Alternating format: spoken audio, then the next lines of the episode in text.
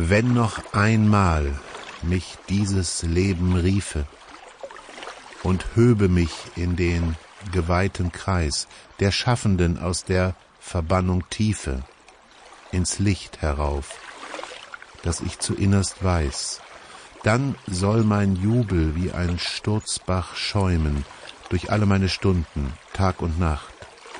Gelobet seist du, der im Dunkel wacht und Wirklichkeiten webt aus Menschenträumen.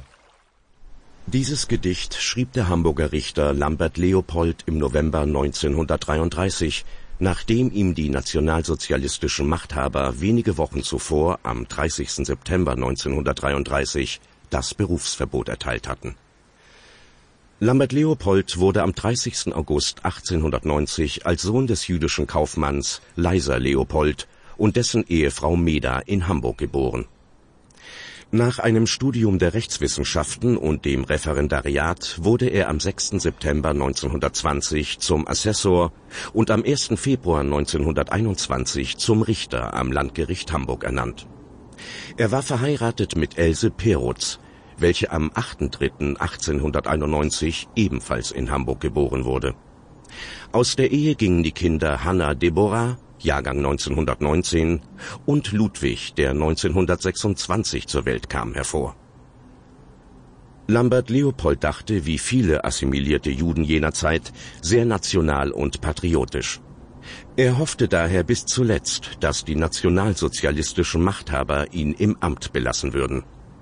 So unternahm er Ende Mai 1933 den Versuch, in einer Anlage zu dem Fragebogen, auf dessen Grundlage über seinen Verbleib im Staatsdienst entschieden werden sollte, deutlich zu machen, dass er als Mitglied im Bund Deutscher Bodenreformer einer Organisation angehörte, deren Ziele sich in ganz wesentlichen Dingen doch mit den Zielen der nationalsozialistischen Deutschen Arbeiterpartei decken.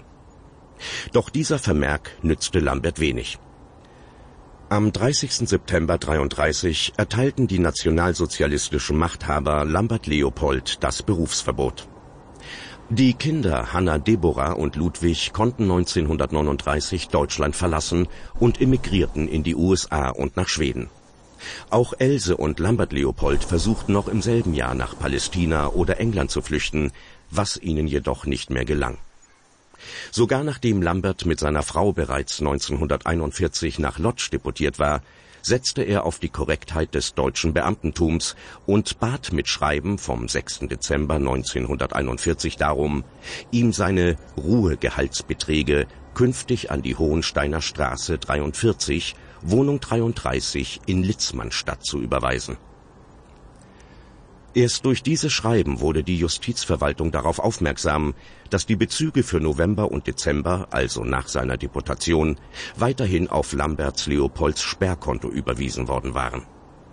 Daraufhin erfolgte die Anordnung, das Vermögen einzuziehen und die für November und Dezember gezahlten Bezüge zurückzufordern Wenige Tage vor seiner Deportation nach Kelmno unternahm Lambert Leopold einen letzten verzweifelten Versuch, seiner Ermordung zu entgehen, indem er in einem Brief um die Zurückstellung von der Evakuierung nach Kelmno bat.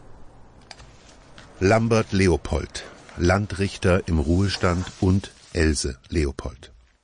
Hohensteiner Straße 43 33 Hamburger Transport Litzmannstadt 2. Mai 1942 an die Abteilung für Eingesiedelte. Aufgrund des uns heute erteilten Ausreisebefehls Nummer römisch 3 4278 bitte ich ergebenst, uns von der Evakuierung freizustellen, und zwar mit folgender Begründung. Meine Ehefrau und ich sind seit dem 3. April 1942 bei der Abteilung für Straßen- und Gartenbau unter Nummer 99 und 100 zum Arbeitseinsatz registriert. Wir hatten uns dort gemeldet, sobald verlautete, dass dort Arbeitskräfte gesucht würden. Offene Frostwunden an beiden Händen und Füßen, an denen ich den Winter über gelitten hatte, und schwere Herzschwäche zwangen mich aber den Monat April über noch in ärztlicher Behandlung zu bleiben und machen mich von der Pflege durch meine Frau abhängig. So konnten wir bisher nicht zum Arbeitseinsatz gebracht werden. Wir warten nunmehr auf unseren Einsatz zum Arbeitsbeginn. In der Hoffnung, keine Fehlbitte zu tun, bitten wir somit um Freistellung von der Evakuierung. Ergebenst Lambert und Else Leopold. Das Gesuch wurde abgelehnt. Else und Lambert Leopold wurden vermutlich gleich nach ihrer Ankunft in Kelmno am 15. Mai 1942 in einem Gaswagen ermordet